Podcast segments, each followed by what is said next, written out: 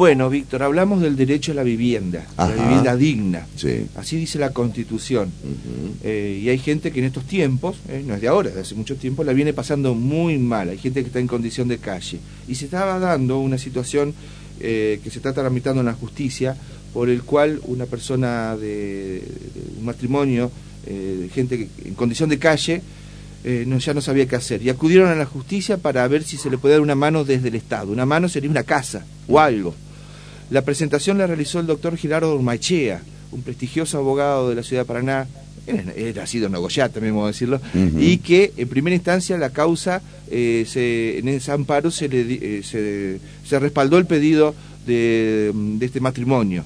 Y ahora tenía que resolver el Superior Tribunal de Justicia. Le, le queremos preguntar al doctor Ormachea qué es lo que ha resuelto, qué se ha acordado, en todo caso, con la representación del gobierno. Doctor Ormachea, un gusto, buen día. Acá con Víctor lo saludamos. ¿Cómo anda usted? Un gusto, buen día. Buen ¿Cómo día? ¿cómo va? Bueno, gracias por atendernos, doctor. ¿Todo bien? No, gracias a ustedes por la oportunidad. Bueno, Todo bien, ¿nos puede contar, doctor, este, qué ha pasado? ¿Se ha resuelto por parte del superior este planteo que iba en revisión por parte de la Fiscalía de Estado? Y bueno, ¿a qué se ha llegado? ¿Si hay un acuerdo o no? ¿O cómo sigue la causa?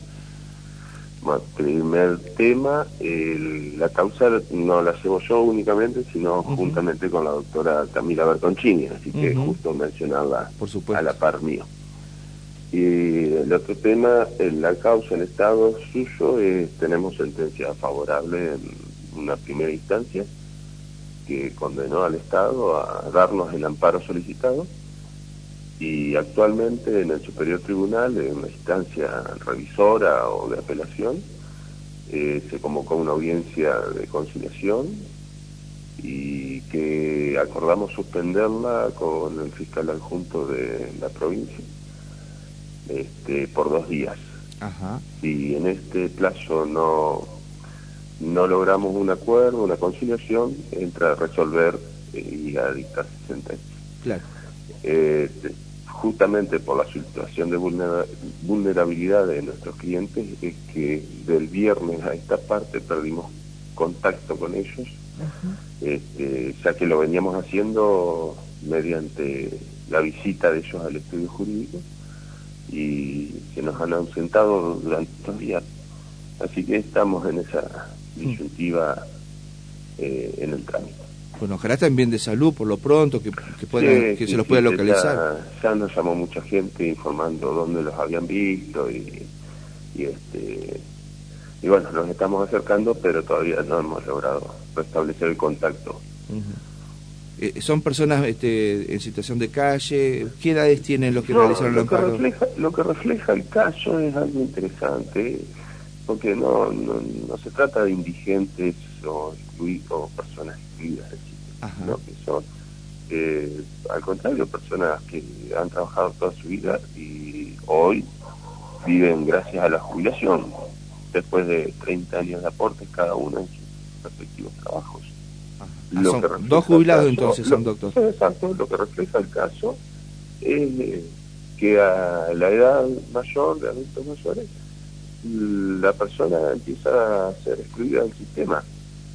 No, sin una red de contención social, quedan excluidos de la, del acceso a la vivienda mediante alquileres, porque todas las inmobiliarias eh, piden garantías y, y ellos no consiguen garantías, este, garantías de terceros. Claro. Y, y bueno, una situación crítica que, que a cualquiera se le, se le representa como muy dura. Y ellos acudieron a la justicia para ver si se le podía dar una vivienda digna. Claro, la, tanto la Constitución Nacional como la provincial, como leyes provinciales y leyes nacionales, este, establecen y garantizan efectivamente el acceso a la vivienda digna, sobre todo a personas adultas mayores.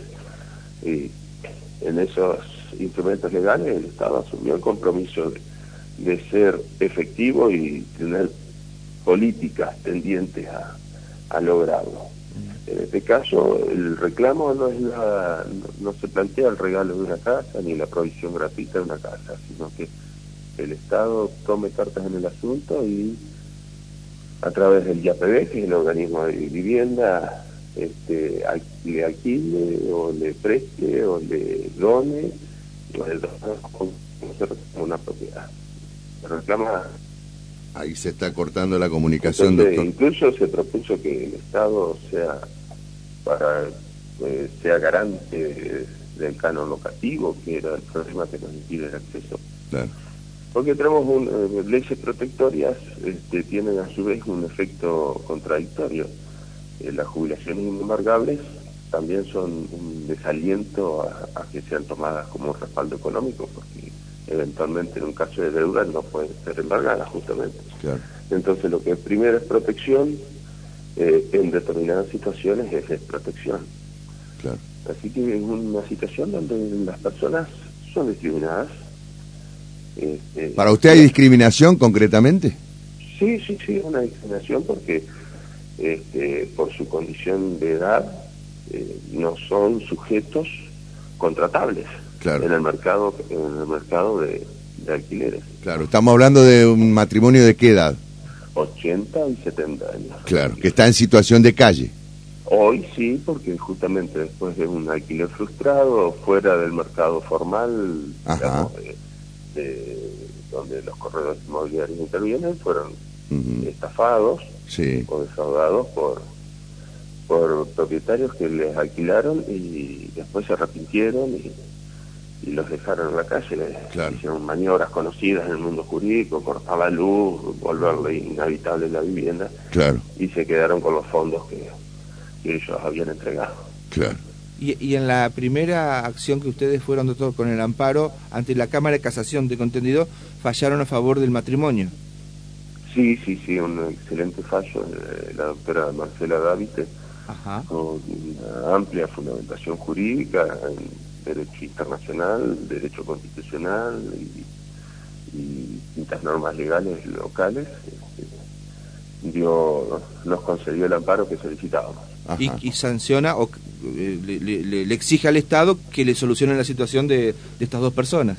Claro, que el cumplimiento a la garantía constitucional y a los pactos internacionales y a las y a las este, y a las obligaciones asumidas legalmente y, en el abanico de opciones que nosotros propusimos en el amparo eh, cumpla cumpla Ajá.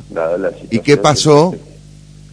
Nada, nada. El Estado tiene un montón de cargos en sus distintos niveles ejecutivos, tiene un montón de cargos y reparticiones que han aparecido con, con nombres este, interesantes, este, de asistencia a, la, a, las personas mayores, de, atención de urgencia, pero ninguno tiene en concreto unas propuestas que atiendan ni la emergencia ni a los adultos mayores. Claro. Y el superior, entonces, ¿qué tiene, tiene que definir? Si confirma la, la condena al Estado, en este caso el gobierno, o eh, busca algún camino de, acercamiento entre ustedes. Exactamente, en este camino de acercamiento es que la voluntad del fiscal adjunto, el doctor Finadori, eh, lo noté muy comprometido eh, y con voluntad administrativa de, dar una solución, de cumplir la condena aunque no esté firme, se debe cumplir con la decisión judicial. Y, este, y con, con ellos es que estamos en contacto. ¿Esto es inédito, doctor, una causa de estas características, o por lo menos que llega al superior? Claro, puede dejar un precedente, ¿no?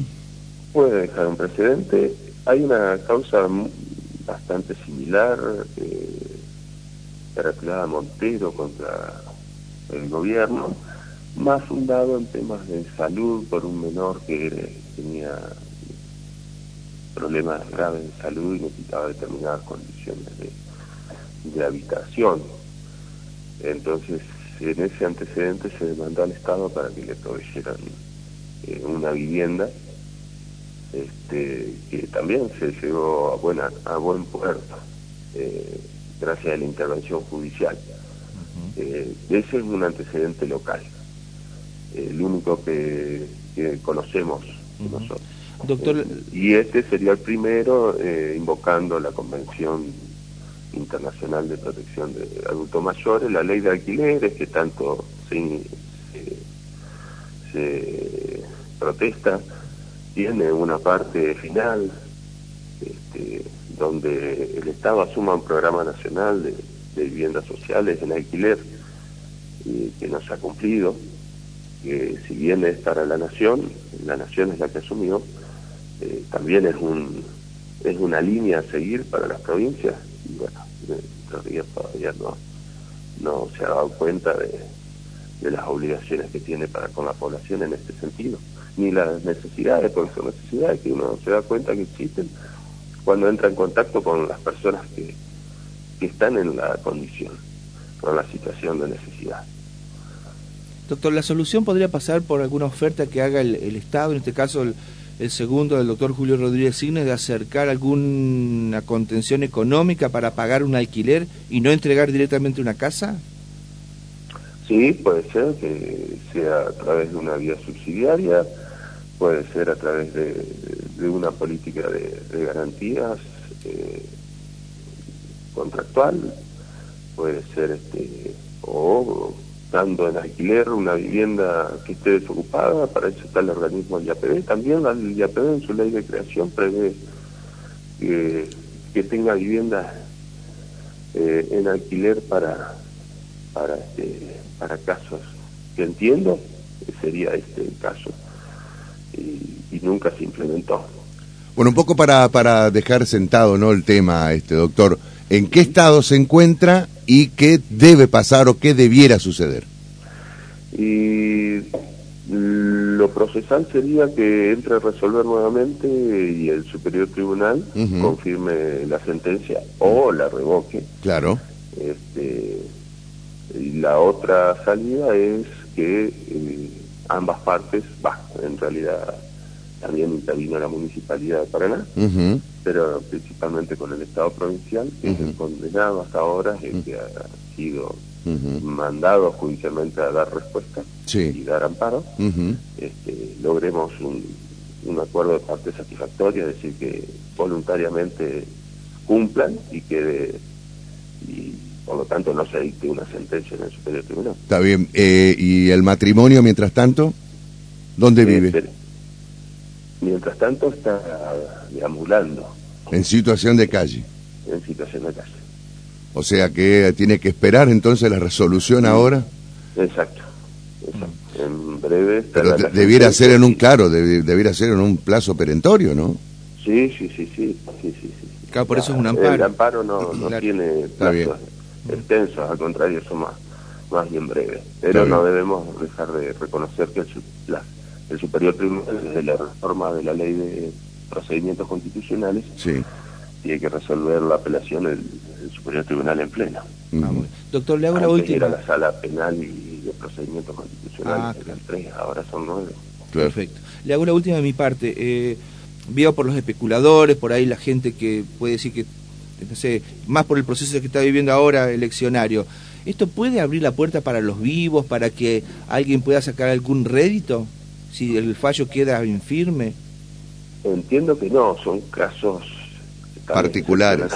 Lo que tiene la virtualidad es de poner en el tapete y enrostrar a, a los gobiernos una situación este, que vive mucha gente y que está previsto que se tengan soluciones al alcance y que se descuida, porque se descuida, se desatiende porque no es un sector tal vez que genere demasiada este, importancia electoral, no sé, o, compromiso. Eh, generalmente muchas personas mayores o ancianos llegan con familiares eh, pero otros no, otros no lograron una red de contención que que los apoyen en la vejez. Cuando uno es niño tiene a los padres y cuando uno es eh, mayor de edad, adulto o anciano, eh, a veces no, no, tuvo hijos, los hijos tuvieron otros caminos y, no existe ese, apoyo. En esos casos este, el Estado asumía el compromiso de... Y son las cosas, son los gestos, las obligaciones que justifican el Estado. ¿Para que queremos una burocracia, sino es para atender a las personas en la situación de vulnerabilidad. Muy bien, doctor. Eh, gracias por habernos atendido. Bueno, vamos a estar atentos a lo que resuelve el Superior Tribunal de Justicia y bueno, que eh, sobre todo desde el punto de vista periodístico era eh, interesante conocer un poco más la historia. Por supuesto hay que preservar los derechos de, de las personas que han recurrido a la justicia y establecer, bueno, periodísticamente, insisto, si esto genera o no un precedente en la justicia entrerriana. Un gusto que le hayan que hayan repetido el caso, que se hayan interiorizado e interesado, porque creo que, además de ser en sí mismo interesante y relevante, eh, también puede ser el motor de, un cambio de política respecto de, esta de este sector etario de, nuestros conciudadanos entrerrianos. ¿no? Ojalá sea así. Ojalá. Doctor, muchas gracias, ¿eh? fuerte abrazo. Un gusto. Gracias. Muchas gracias. La palabra del doctor Gerardo Ormachea, abogado penalista, laboralista, muy reconocido en la ciudad de Paraná de Entre Ríos, que es el que está patrocinando con otra colega este amparo y que está en las resultas finales en el Superior Tribunal de Justicia.